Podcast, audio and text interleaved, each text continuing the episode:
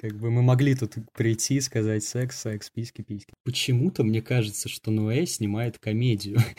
как бы все ставили там на Нолана, что он вернет всех зрителей в кино. Мне кажется, зрители способны вернуть только такие опыты, которые ставят Ноэ в кинотеатрах. Ты даже не знаю, ты цепенеешь этот момент, хотя вот при мне уходи, ушло ползала.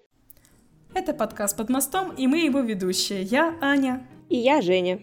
Здесь мы рассказываем о современном искусстве и тех, кому это не безразлично. Заигрываем с любимой, заставляем краснеть заместителей и тыкаем пальцем в ответственных. Сегодня у нас в гостях автор телеграм-канала и админ паблика «Не советую» киноблогер Кирилл Серебряков. Кирилл, привет! Привет, привет! Кирилл, и первый вопрос – отвратно или притягательно? Что может сказать неподготовленный зритель о режиссуре Гаспара Наэ? И какое место, по твоему мнению, он вообще занимает в современном французском кинематографе? А, ну, во-первых, я бы вообще не разграничивал оба этих понятия, отвратно и притягательно. То есть а, для неподготовленного даже зрителя любая как бы отвратная сцена может быть и притягательной. Я не думаю, что если кто-то увидит эту сцену из тоннеля, из необратимости Гаспара Ноя, он как бы отвернется от этого наоборот. Это же как такое табу условное, которое хочется нарушить. Даже сам Гаспар в одном из интервью говорил, Типа я снимаю фильмы, которые, ну, а, они намеренно такие эпатажные, то есть запретный слот, плод, он всегда сладок. Вот, то есть он делает отвратно, но это притягательно. То есть я бы совместил оба этих понятия в одно, и для любого неподготовленного зрителя это как бы в этом и прелесть, то, что он видит вокруг себя только такие клишированные голливудские сценарии, вылизанные сюжеты, а здесь как бы что-то такое темное, радикальное, экстремальное, но это его тянет, это, это притягивает и в кинотеатры людей. Вот, поэтому я думаю, что тут или оно как бы лишнее, это и отвратно, и притягательно одновременно. А касательно, какое место Гаспар занимает в, современном французском кино, я бы, наверное, сказал, что м- очень обособленное, потому что, опять же, э, французы, ну, они как бы и на протяжении всей истории кино и сейчас особенно, они снимают такое нежное лирическое кино. Вспомнить того же Франсуа Озона, который снимает свои романтические такие фильмы. Хотя один раз он тоже пускался в такое радикальное, что ли, кино. Он экранизировал текст э, Жоржа Батая, насколько я помню. Вот, но обычно это очень такое мягкое, очень такое нежное кино, и выделяет такое направление, как французский экстрим. Можно условно Гаспара Ноэ приписать к этому направлению. Я могу назвать сейчас пару как бы фамилий, чтобы слушатель потом сам ознакомился с этим направлением.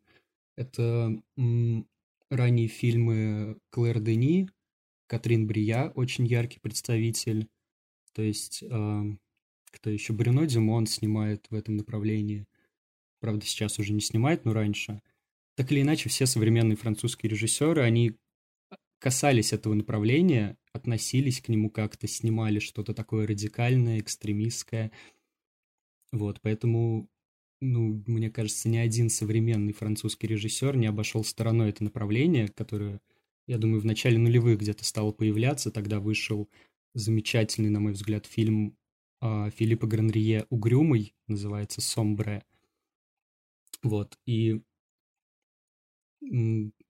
тогда вот эта телесность, кровь, э, такое, такое грубое насилие, оно вышло на первый план – и как бы сначала вот я говорил уже про историю кино французского, это был такой импрессионизм, лирика, то есть такая водная стихия, что ли.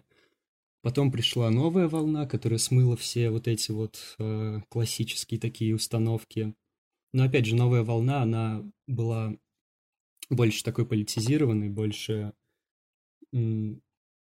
смелость, э, они играли больше с такой как бы философской составляющей, а вот эти вот режиссеры уже новой школы, они полностью отказываются как бы от самой философии, они обращаются к телу, к такому телесному, грубому, жестокому. То есть им уже не интересна вот эта мысль, философия. Они, э, даже как Делес выражался там, что они мыслят через тело, то есть вот эти все грубые увечья, повреждения, деформации тела, это все как бы тоже мысль. И через это они тоже осмысляют такой опыт. Вот ты упомянул э, Франсуа Озона. По-твоему, mm-hmm. э, есть ли между Гаспаром Ноэ и Озоном что-то общее? Допустим, вот это э, в какой-то момент доходящее до экзистенциальной депрессивность, вот, или, допустим, безысходность. Вот что ты можешь сказать? Какие у тебя чувства вызывают фильм Гаспара, фильмы Гаспара Ноэ? Вообще, э, в первый раз, когда ты, ну, обязательно расскажи, какой первый раз э, фильм ты у него посмотрел, что вот первое твое впечатление, что ты можешь об этом сказать? А, ну, первый фильм, который я увидел, это был «Вход в пустоту». Первые впечатления, это, конечно, что, что это такое? как это смотреть, как это воспринимать? То есть, ну, ты сидишь перед этим экранчиком ноутбука в темноте, и все начинает крутиться, пространство как-то там меняется, все эти галлюцинаторные образы.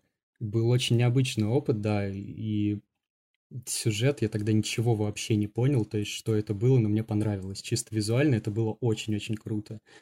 Вот. А если сравнивать Гаспара с Озоном, я думаю, да их ничего не сближает. Ну, какая-то, конечно, сторона сексуальности, они оба интересуются вот этой вот типа не отношения между мужчиной и женщиной, не вот это вот как бы любовь в социальном смысле. Их интересуют такие к перверсивной формы, что ли, этой любви, такой телесный секс. Вот это их, мне кажется, сближает. Но вообще, если честно, Озона я, я не помню даже фильмы, которые я у него смотрел. Как-то как вот он для меня не очень, не очень меня привлекает, поэтому я его пока что обхожу стороной. Вот. А, сейчас еще один вопрос. А, ну, в связи с тем, что ты сейчас сказал, спасибо большое вот за такой интересный вот, а, рассказ о впечатлении. Вот могу сказать про себя, что первый фильм а, у Нове, который я посмотрела, это был «Экстаз» в 2018 году. Я пошла на него в кинотеатр «Октябрь».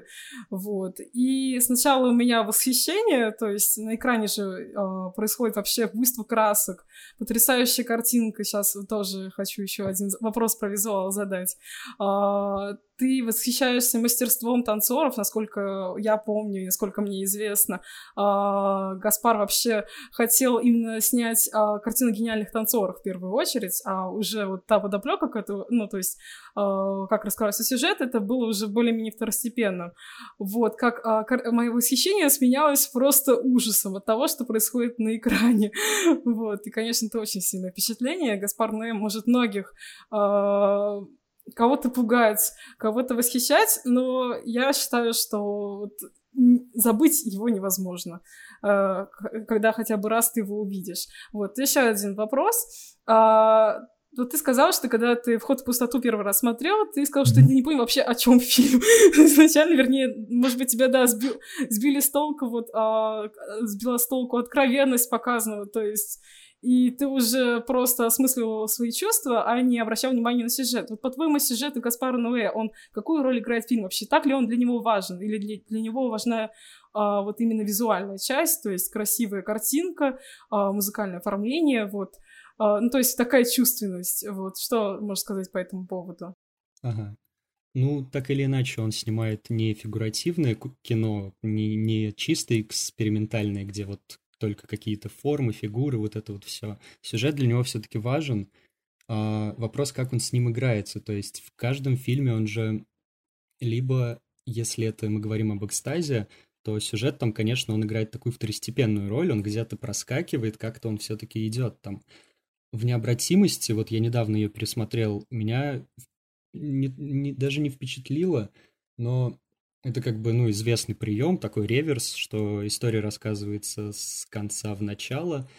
Но меня всегда такая мысль посещала, что э, почему-то мне кажется, что Ноэ снимает комедию. я, я не знаю, я вышел, когда с показа э, Вечного Света, у меня была улыбка на лице, то есть я, я, я говорю, это была крутая комедия. Как бы он любит издеваться над зрителями. И вот недавно у меня такая мысль промелькнула, что почему комедия? И я вспомнил, что, ну, ад Данте — это тоже как бы божественная комедия. И если мы прочитаем вот эту вот формулировку, что такое, бож... ну, что такое комедия в этом средневековом понимании, это как бы а, любое поэтическое произведение, где сначала все ужасно плохо, а в конце нас как бы ведут к свету, к чему-то хорошему. И вот необратимость, мне кажется, это как раз такой вот, такая дантовская модель, потому что вначале нам показывают такую жуткую картину ада, где э, там грешники на танцполе танцуют, все эти красные коридоры. И в конце нас выводят к свету. То же самое было в экстазе, когда в конце этот белый свет заливает экран, а в необратимости также эти стробоскопы. Вот, то есть э, в любом случае, мне кажется, это позитивное кино, какое бы оно ни было страшное, радикальное. Он всегда находит что-то такое вот доброе, позитивное. Он не, не оставляет сюжет таким обрубленным и ужасающим. То есть через какие бы мы там мучения не прошли, мы все равно окажемся вот где-то там у этого света. Очень потрясающее замечание. Я вообще как человек с филологическим образованием и особенно итальянистка очень э, ценю твой, твой комментарий о, вообще об истоках комедии как жанра. Вот. Спасибо большое за такой очень интересный комментарий. Мы, да, сейчас будем углубляться уже даже не в кинематограф, а вообще в искусство, да. Вот. А, и по поводу как раз, вот ты сказала, что в необратимости там от всего ужасных, вообще потрясающих до глубины души любого зрителя а, картин, насилия, все возвращается к такой умиротворяющей а, скажем так, такому умиротворяющему началу. Вот. Но не кажется тебе, что это скорее вот что-то такое безысходное, экзистенциальное? Ты понимаешь, что, допустим, героиня Моники Белучи погибла в итоге, и что вот Uh, вот эти все ужасы, они случились, получается, в конце дня, насколько вот известно, все действие картины происходит в один день. Вот что ты можешь сказать по этому поводу? И ты все-таки думаешь, что это вот такой светлый э, конец или светлая грусть, может быть?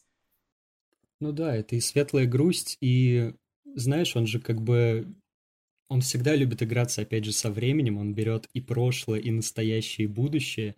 И у него это все оказывается вот в какой-то одной точке. То есть мы, наверное, а он, он показывает, знаешь, как бы такой сюжет, который мог бы даже произойти, вероятно, мог бы произойти. То есть, возможно, и не было изнасилования, если, ну, вот так вот вдаваться в какие-то эти.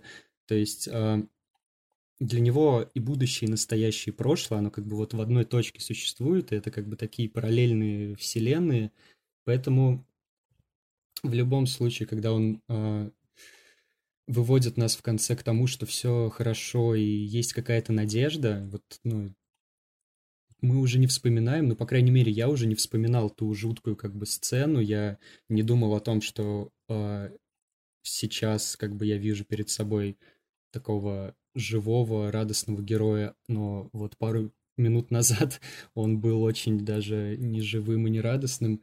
То есть у меня нет таких ощущений, это все равно какое-то светлое чувство, я думаю. Вот. Вот, дадим слово Жене. Спасибо большое, Кирилл. да, как раз жаждет тоже нам кое-что сказать. А, кстати, мой первый фильм у Гаспара, который я посмотрела, это был «Любовь». Я очень восхитилась э, с точки зрения художественного замысла, с точки зрения композиции цветов, потому что мне, как человеку, который связывает свою жизнь с живописью, ну, я реально восхитилась операторской работой, работой с цветом и композицией. И вообще у него, вообще у него в фильмах э, довольно-таки глубоко затрагивается э, тема цвета, оттенков. Э, я бы еще хотела поговорить про необратимость. Как тебе вообще этот фильм с точки зрения и цвета, и смысла? Ты уже упоминал его, но давай поподробней. Честно говоря, любовь мне совсем не понравился с точки зрения какого-то... Но это мое личное мнение. Вот необратимость — это, да, это очень такой сильный опыт, сильное впечатление. И я там не обращал внимания на цвет. Мне как, как бы он, он так это все выстраивает очень плавно, то есть, да, меня впечатляло вот это движение камеры, которое, которое выписывает перу, пируэты в воздухе. Цвет, ну, зеленый, красный, да, это все, конечно, тоже смотрится красиво, но есть режиссеры, как, например, а, Уэс Андерсон, который вот э, именно выпячивают цвет, как бы создают декорации из такого цвета, чтобы нам было хорошо, любоваться можно было, но у Гаспара это такие поглощающие цвета, там желтый, красный, то есть он, мне кажется, цвет использует, чтобы еще больше как бы сгустить такую обстановку, сгустить пространство. И так, что еще про необратимость можно сказать? Ну, не знаю, мне кажется, все равно в некоторых моментах, каким бы я ни был тоже э, сторонником таких радикальных форм кинематографа, но в некоторых моментах я думаю, что он перегибает палку. То есть вот эта сцена в туннеле знаменитая, я думаю, что ее можно было бы урезать, можно было бы как бы, ну, вообще показать монтажом. Но он решил поставить камеру, он решил это все как бы заснять таким длинным дублем, чтобы Моника кричала, чтобы зритель как бы находился в шоке. Но опять же, это элемент такого издевательства над зрителем, потому что, мне кажется, в каждом фильме, буквально в каждом, он тыкает в лицо зрителю и говорит, ты буржуа, ты мелкий буржуа, который пришел, заплатил деньги, вот сиди и страдай, то есть не наслаждайся, а страдай. то есть ты идешь в кинотеатр, значит, у тебя есть деньги, значит, ты пришел получить такой а, положительный опыт, обогатиться чем-то, а он тебе такую грязь показывает и говорит, нет, ты будешь страдать. Это такая вот а, а, антибуржуазная его политика, прям очень жестокая, грубая. Допустим, в любви он прям, ну, тычет пальцем в экран и там еще кое-чем тычет. Не будем об этом. Вот. И мне кажется, он так очень-очень сильно любит издеваться над зрителем, смеяться, но зрителю нравится, как бы зритель идет и смотрит с удовольствием, платит деньги за новый такой опыт. Вот, в этом тоже есть что-то интересное. Да, на самом деле, мне кажется, Гаспар реально добивает, добивает и добивает зрителя. И, кстати, читала, что на премьере в Каннах, когда показывали необратимость, э, зрители просто массово покидали зал. Да-да-да. Да, даже после 30 минут просмотра, а некоторым, по-моему, даже вызвали скорую. Ну, насколько я помню, что он пустил в начале где-то такой звук, очень перегруженный звук, который слышат э, люди, которые э, пережили землетрясение, что-то такое. И типа вот этот звук, он, не знаю, где-то записал, где-то взял и пустил его вот этим перегрузом. И я представляю, что ты сидишь в кинотеатре, ревут эти колонки. То есть это было, ну, действительно такое сдавливающее ощущение.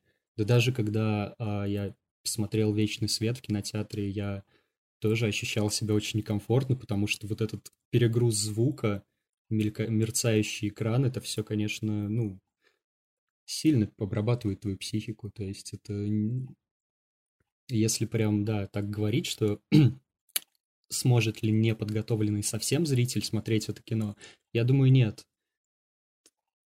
Все-таки должна быть подготовка хотя бы посмотреть то, что самому Гаспару нравится. Я могу потом перечислить некоторые фильмы, которые, ну, может быть, помогут как-то его получше понять. Ну вот, кстати, да, хотела спросить э, насчет того, э, с каких фильмов зрителю начинать знакомство с таким прекрасным режиссером? Ну, если мы говорим о самом Гаспаре, о его творчестве, то мне кажется, хорошей точкой входа будет тот же «Экстаз», потому что это, ну, предельно такой зрительский, предельно такой мейнстримный, классный фильм, и его даже в компании с друзьями посмотреть. То есть я, я посмотрел его сначала один, потом я показал своей девушке, потом я показал своим друзьям, и как бы вот этот фильм, который, ну, не стыдно показать, и тебе не скажут, что, ой, что ты там своим артхаусом пристал к нам. То есть это, мне кажется, фильм, с которого стоит начать с ним знакомство, но если как бы зритель уже подготовлен, и, допустим, для него там андалузский пес Бунюэли — это такая веселая сказочка, и, ну, как бы, если он подготовлен к такому кинематографу, то, ну, можно и сначала посмотреть, я думаю, потому что у него, насколько я помню, была короткометражка, потом был полный метр «Один против всех» назывался вроде, и как раз-таки необратимость, самый успешный с точки зрения э, коммерции его фильм, который открыл ему дорогу в широкий кинематограф, он продолжается на том самом месте, то есть начинается с того места, где закончился вот этот фильм «Один против всех». Там, если вы помните, сидит этот дядька толстый и что-то рассказывает, а внизу вот это происходит само действие под его квартирой.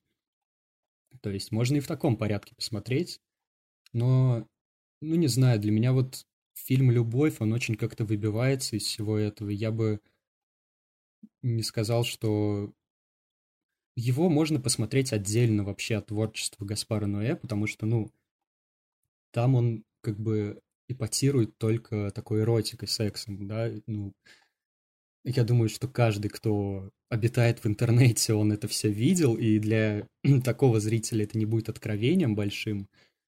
Ну, конечно, нет, это будет откровением, потому что эти все несимулированные акты, это не часто такое увидишь в кино, в большом. Но этот фильм, мне кажется, очень сильно выбивается из общей какой-то вот его художе... из общего художественного даже видения, потому что, ну, мне там, честно, не хватило вот этих э, визуальных каких-то экспериментов, что-то я не заметил там этой летающей камеры. Было пару моментов, но такого, что ощущения, как после необратимости, я не испытал. Все-таки необратимость для меня, э, на меня больше какой-то отпечаток на мне оставил, вот. Ну, это вообще по поводу любви, да, раз уж мы все-таки, да, завели так про нее э, речь. Вот как по-твоему, оправдана ли, ли та откровенность, хотя этот вопрос можно, наверное, задать каждому фильму Гаспара Ноэ, вот, но конкретно в любви, да, то есть откровение, скажем так, некуда, вот, там даже российские чиновники сказали, секс это кто, ху, вот, и разрешили прокат в России только, насколько я знаю, на некоторых фестивалях, вот сама я его посмотрела дома, вот, на большом экране не знаю, как, как бы это вообще ощущалось, но потом, да, оправдана ли та откровенность, который а, Ноэ показывает а, такие проявления любви. А, и вообще, как ты думаешь, как, что для Ноэ любовь? То есть вот, а, особенно с фильмом, который так и называется «Любовь». Вот как mm. это, по-твоему, интерпретирует? Хороший вопрос. А, оправдана ли откровенность? Ну, я думаю, опять же, с его точки зрения, с его морально-этической точки зрения, это все вполне себе оправдано. А, и он вовсе не надеется на то, что ты будешь смотреть его дома, где-то в своем укромном уголочке. Он надеется именно на то, что ты придешь в кинотеатр, наденешь эти 3D-очки, начнешь смотреть этот фильм «Любовь», и в определенный момент э, на тебя с экрана полезет нечто. Вот, он надеется на это. То есть, э, с его точки зрения это вполне оправдано. Но опять же, э, как он ин- интерпретирует любовь? Я думаю, что я пытался ответить себе на этот вопрос. А, я заметил такую деталь, что в каждом его фильме так или иначе присутствует а, тема материнства, ребенок. То есть это было и в экстазе, это было и в необратимости. Там это прям такая э, доминирующая тема.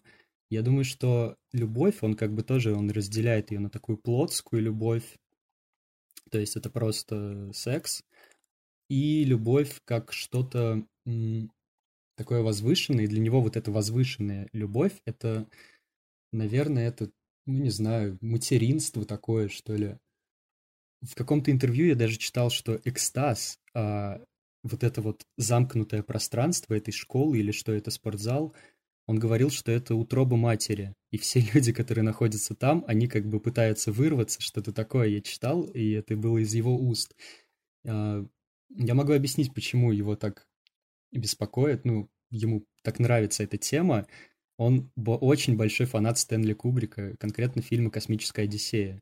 Вот, и все эти визуальные опыты, визуальные эксперименты он как бы перенял оттуда.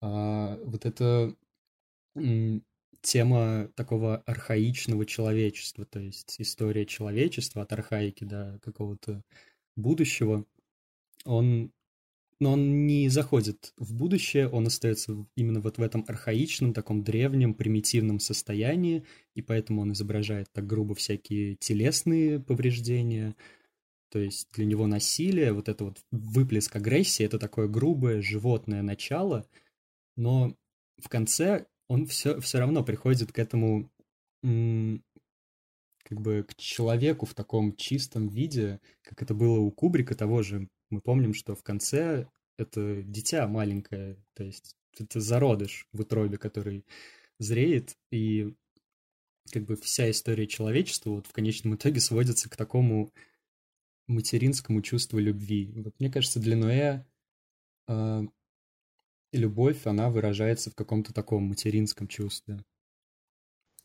Ты сказал про экстаз, что там, ну, там, насколько я помню, даже не то, что спортзал, они арендовали домик в Альпах, ну, домик в снегах, что может пойти не так, скажем так, все, может, да, видели похожие фильмы, вот, а, ну, получается, что там, извините, только одни аборты в утробе матери, учитывая то, что там происходит, вот, а, да, кстати, интересно, была ли такая мысль, вряд ли мы у него самого сейчас узнаем, но да, подумать можно, а вот по поводу как раз э, необратимости я тоже как символично недавно читала статью про этот фильм, э, и там как раз рассказывалось про то, что э, Ноэ очень любит Стэнли Кубрика, и что там в конце как раз вот висит в их квартире вот главный герой да, постер, угу. да, да, как раз э, я не помню, изображается там как раз вот этот кадр из «Космической Одиссеи», где вот, получается, Земля — это как эмбрион, вот как такой зародыш, то есть мы все еще кол... Э, не колыбели человечества, а скорее вот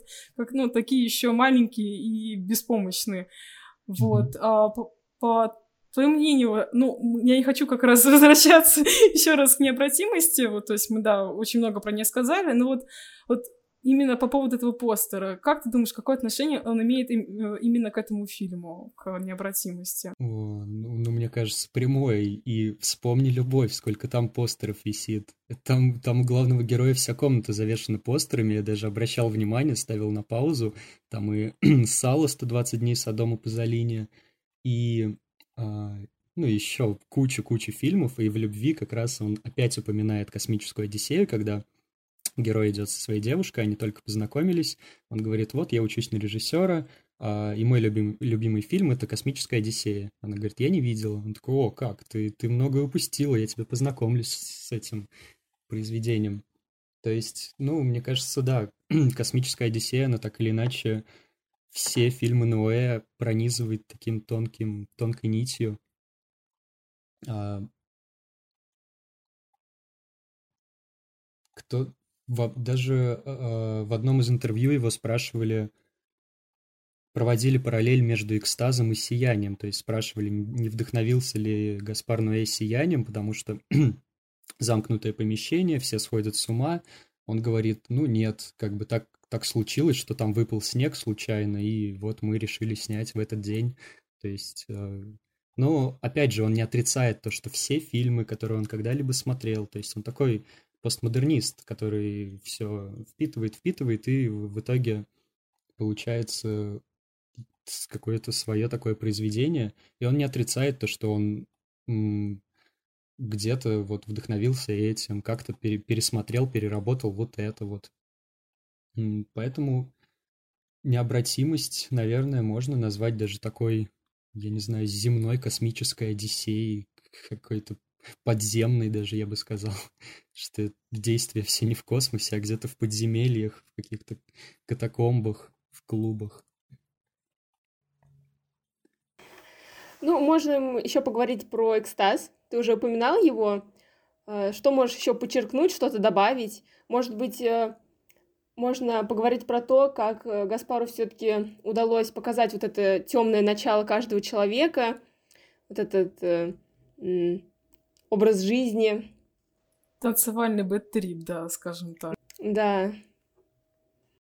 Ну, он показывает эти темные начала, опять же, через тело, как я упоминал, что э, не, не показать вот эту вот такую архаическую темную энергию, которая внутри каждого человека находится, через какую-то мысль, через что-то философское, то есть, э, ну, это нужно целую, не знаю, как бы литературное произведение писать, чтобы показать, что внутри у человека творится. Там нужно Достоевским быть, но Гаспар показывает через тело, то есть э, танец, высвобождение какой-то энергии. Вот. Но это сближает все фильмы, на самом деле, французского экстрима, потому что у того же Гранрие, например, это превосходно показано, как тело может просто исчезать в какой-то момент, то есть от него остается... Э, он снимает, допустим, термокамерой, и от вот этого физического тела остается только температура, как бы он, он стирает напрочь вот эти тела. Тут можно еще провести параллель с одним художником, его зовут Фрэнсис Бэкон, и э, Жиль Делес писал про него очень такое хорошее эссе. Вот, и а, у Бекона тоже на картинах эти тела, они вот как бы такие разма... растертые, размазанные, он оставляет от них такое пятно, вот. Ну, и тем самым вот уничтожая это физическое тело, как бы он раскрывает какие-то вот эти вот невыразимые темные вот эти вот начала. Ну и у Гаспара также э, танец, вот это вот чрезмерная такая экспрессия, которая там все эти позы, потом это как бы тот же крик, страх, вот через такие примитивные, грубо говоря, жесты, это же все, ну, такое примитивное человечество, танец, крик, то есть вот он возвращается к этим древним временам и показывает человека такую, как, как не, не как социальный конструкт, а как какой-то м- сгусток энергии, я не знаю. То есть вот танец был для него важен этим.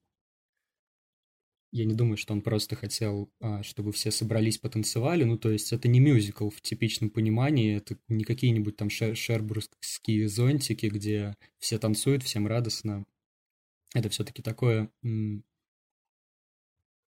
высвобождение, освобождение тела, я бы сказал, да.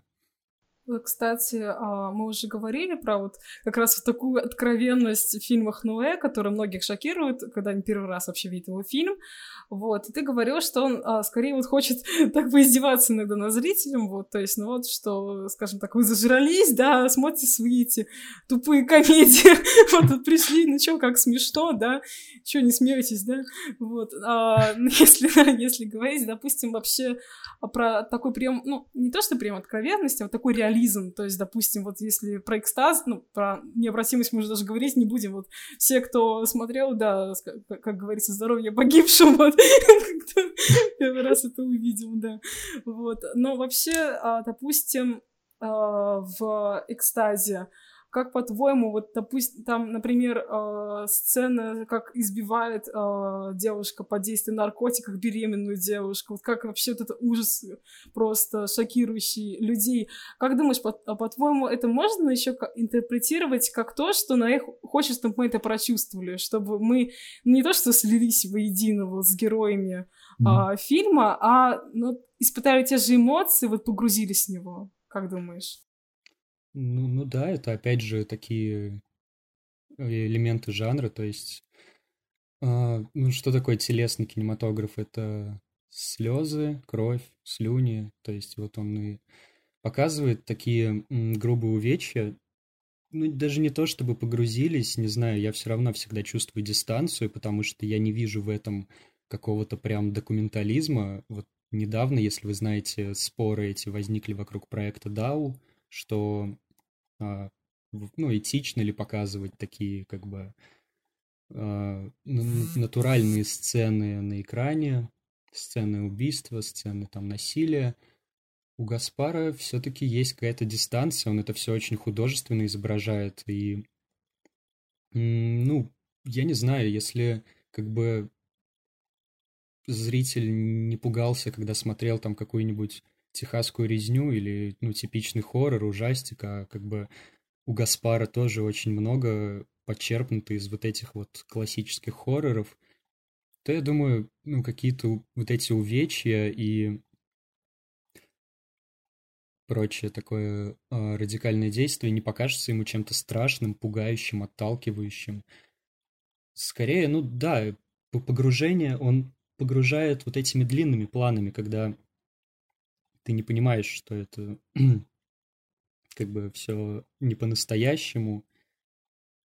Но тем не менее, я не знаю, мне кажется, есть у него эта грань, где я лично не ощущал там никаких а, никакого дискомфорта. То есть это Так, мы говорим о том, может ли насилие, которое он изображает, вызвать какое-то ну, скорее не а то, что, ну, понятно, вызовет. То есть, ну, когда ты видишь да, такие да, картины, у тебя эмоции, кроме как «что это?». Угу. Вот. Но вряд ли может быть. Могу сказать про свой опыт, опять же, да, зацикленный опыт э, просмотра экстаза у меня. Вот.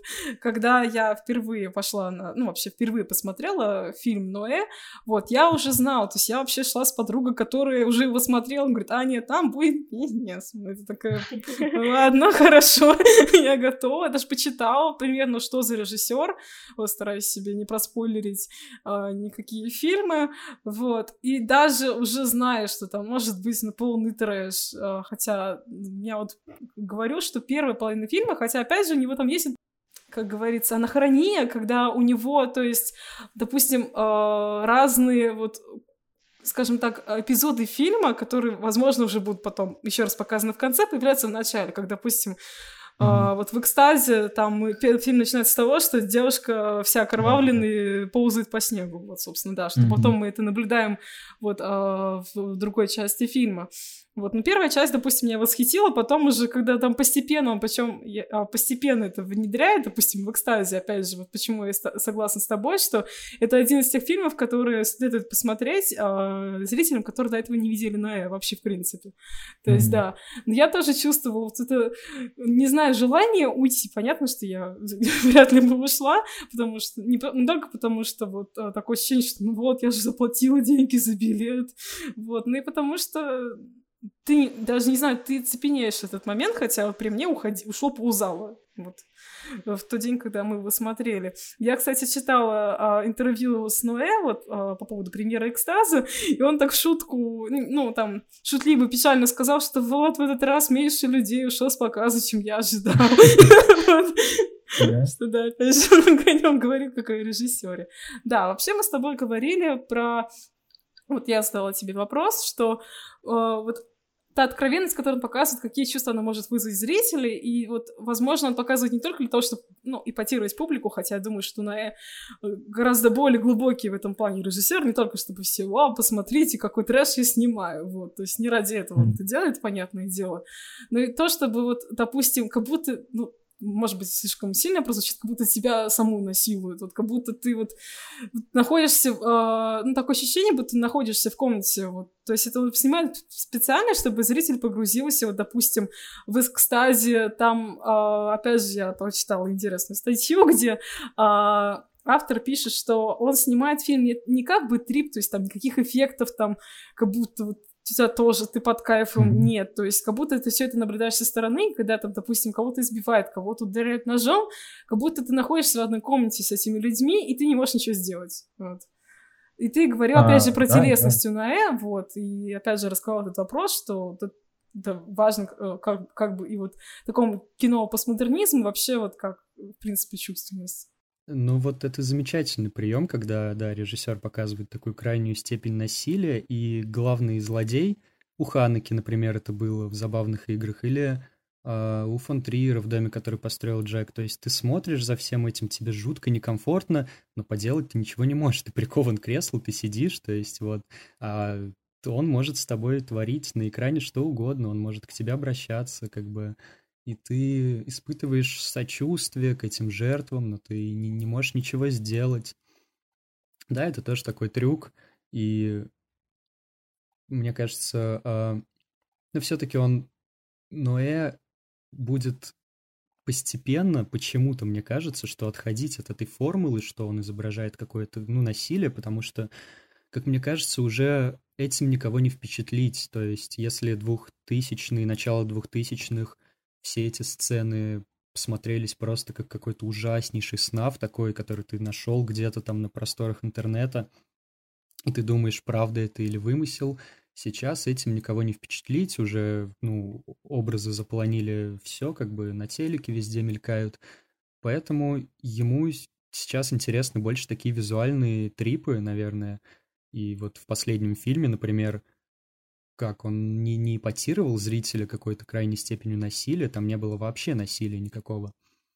Он сделал то, что сделали, мне кажется, люмьеры на вообще заре кинематографа, когда они пустили поезд в зал, зритель испугался. Но я просто пускает этот свет, эти вспышки, этот стробоскоп в зал, и зритель сидит, он не может понять, как реагировать, что делать.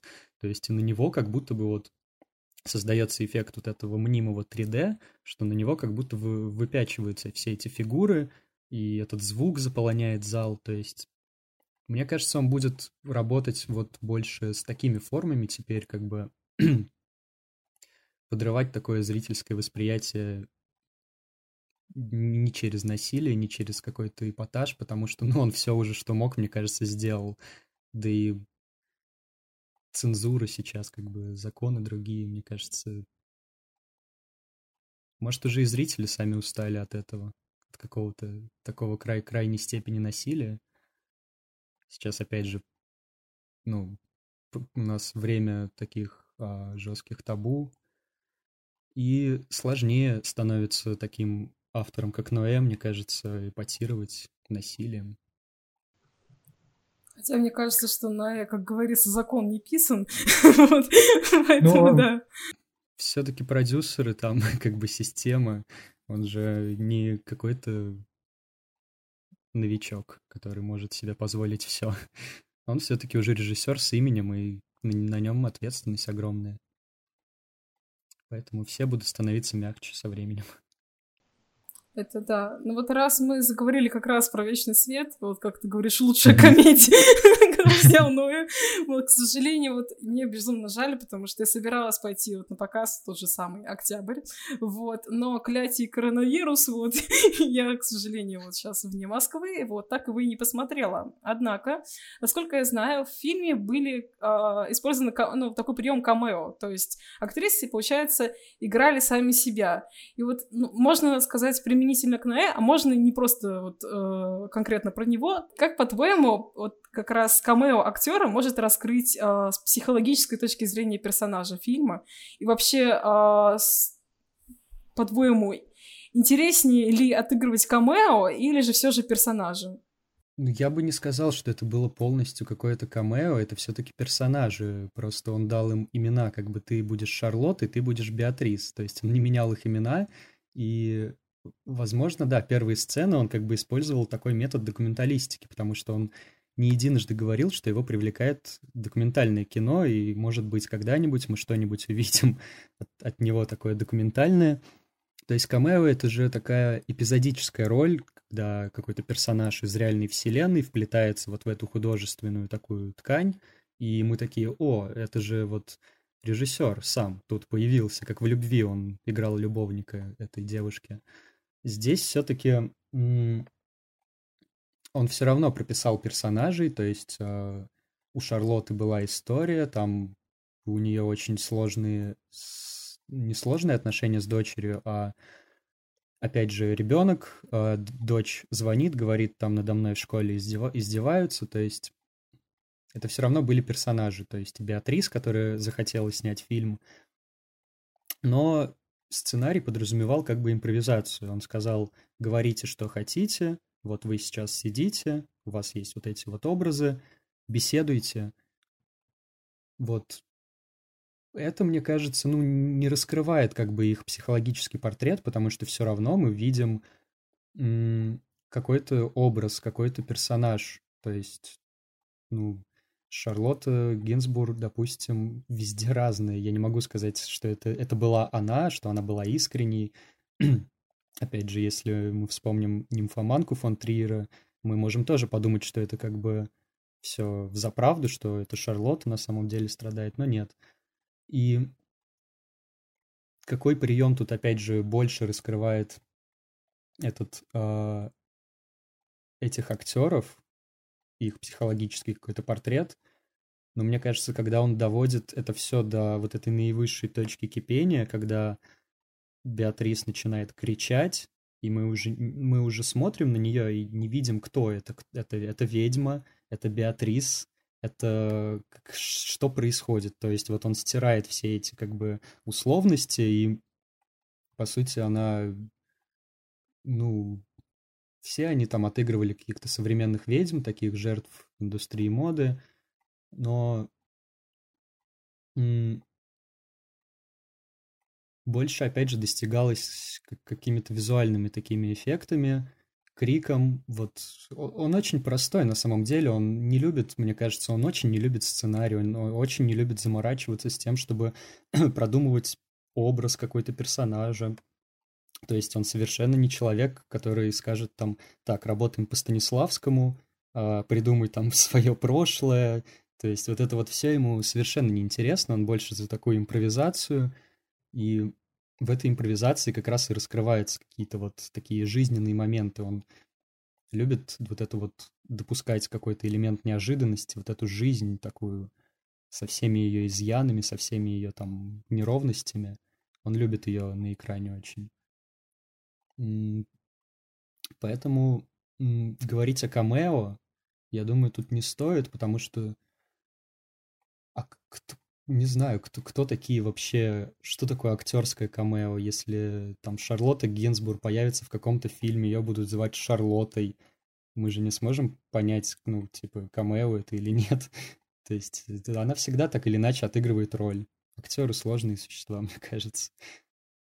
Вот, по поводу как раз импровизации, насколько я тоже узнала, вот, а в «Экстазе» тоже актеры в той части в основном, где там происходит как раз вот а, весь этот трэш, где у всех просто уже едет кукуха на фоне вот всеобщего экзистенциального ужаса, вот, они тоже импровизируют, по большей части. Но я, как человек, вот, который узнал о том, что это импровизация уже после просмотра фильма, я бы сказала, что она блестящая, потому что, ну, не поверить в происходящее невозможно.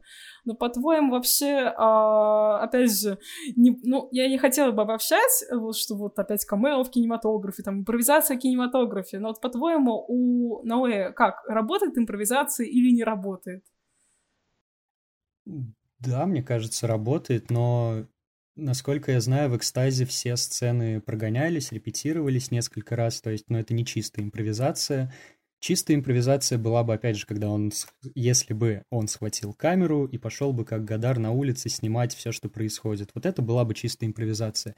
Но вопрос, интересно это? Мне кажется, нет. Ну, то есть у нас есть э, YouTube, мы можем зайти, посмотреть там, как ведут себя люди на улице, все такое – он не добивается вот этой чистой импровизации, это все равно остается кино, как бы художественное произведение, поэтому, ну, все сцены прописаны, так или иначе все обговорено. Я думаю, что никаких элементов, не знаю, неожиданности там быть не может. То есть он говорит, да, ведите себя как бы как вам, как вам захочется, как вы пожелаете, но все равно это как-то регламентировано, мне кажется. Это не чистая импровизация, потому что, да, мне кажется, скучно следить за чистой импровизацией. Это как перформанс какой-то, типа, ничего бы не происходило, люди бы просто кривлялись, стояли на месте. Но мы же видим какое-то, допустим, в экстазе движение героини. Она четко вот, ну, следует там по коридорам, камера движется за ней, камера там совершает эти обороты. То есть даже движение камеры прописано. Тут, тут не может быть импровизации, когда камера закреплена на каких-то ну, тросах. Это же не ручная камера, по большей части. Вот, поэтому, не знаю, ну, вот, опять же, возвращаясь к необратимости, мне кажется, Винсент Кассель довольно много импровизировал, но он, как бы, по мне, вообще такой актер, который любит вот эту импровизацию в кадре. Это сейчас Роберт Паттинсон очень тоже обожает. Ну, вспомним «Маяк», это же тоже как бы импровизация, возможно. И не забудем, да. То есть, ну, такая импровизация, да, она возможна в кадре. И все равно тут как бы чувствуется это все, вся эта искусственность, что это не документалистика, не жизнь, не Дау Хржановского, что сейчас там не произойдет никакой драки, убийства и прочего. То есть я, я, я всегда спокоен за актеров, мне я не испытываю страха за то, что кого-то там случайно поранят. Кстати, хотелось бы добавить такой интересный факт и запоминающийся вещь э, из «Вечного света». Это то, что, не знаю, «Вечный свет», наверное, сложно назвать рекламой, но э, коммерческий проект, может быть, А, изначально же Сент-Лорен заказал да, да, да. эту картину, да. Угу. И очень интересный момент, что все, кто присутствует в кадре, они полностью одеты в идеальные вещи, Платье, которые идеально да. на них сидят в Сент-Лорен. Из новой да. коллекции. Да, угу. вот эти супер узнаваемые ботфорты и платья мини. Мне кажется, это просто сверхуспешная коммерция. Я говорю, коронавирус, модные показы ну, не проведешь сейчас. кино спасает, кино выручает. Можем перейти к последнему вопросу. Э, хотелось бы поинтересоваться, как думаешь, что можно ожидать от Гаспара в будущем? Ну, может быть, он э, превзойдет сам себя, снимет ли что-то супер гениальное, что-то то, что выйдет... Э, что-то то, что будет глобальное, да, без рамок, не знаю. Ну, во-первых, да, мне хочется вообще порадоваться за то, что он продолжает что-то снимать. Он один из немногих таких э, эпатирующих радикальных чуваков, которые еще остаются на плаву. Ну, фон Триер уже дедушка старенький. Вот, кого еще? Ну, все, как бы вся такая грубая структура перешла уже в хоррор. Мы знаем, что вот, ну, будет, мне кажется, что-то удивительное в дальнейшем появляться только в таких пост-хоррорах, типа «Маяк», «Ведьма» и прочее.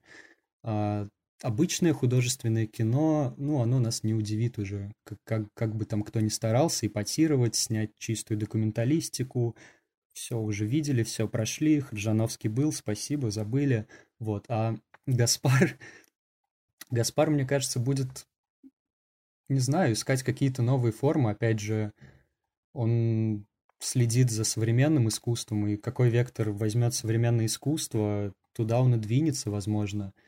Будет, не знаю, снимать фильмы для клипы, мне кажется, будет снимать фильмы для каких-нибудь модных показов. Ну, что-то такое, то есть превосходить себя вряд ли он будет. Ну, он уже все доказал, что мог. Как бы больше ему доказывать и нечего.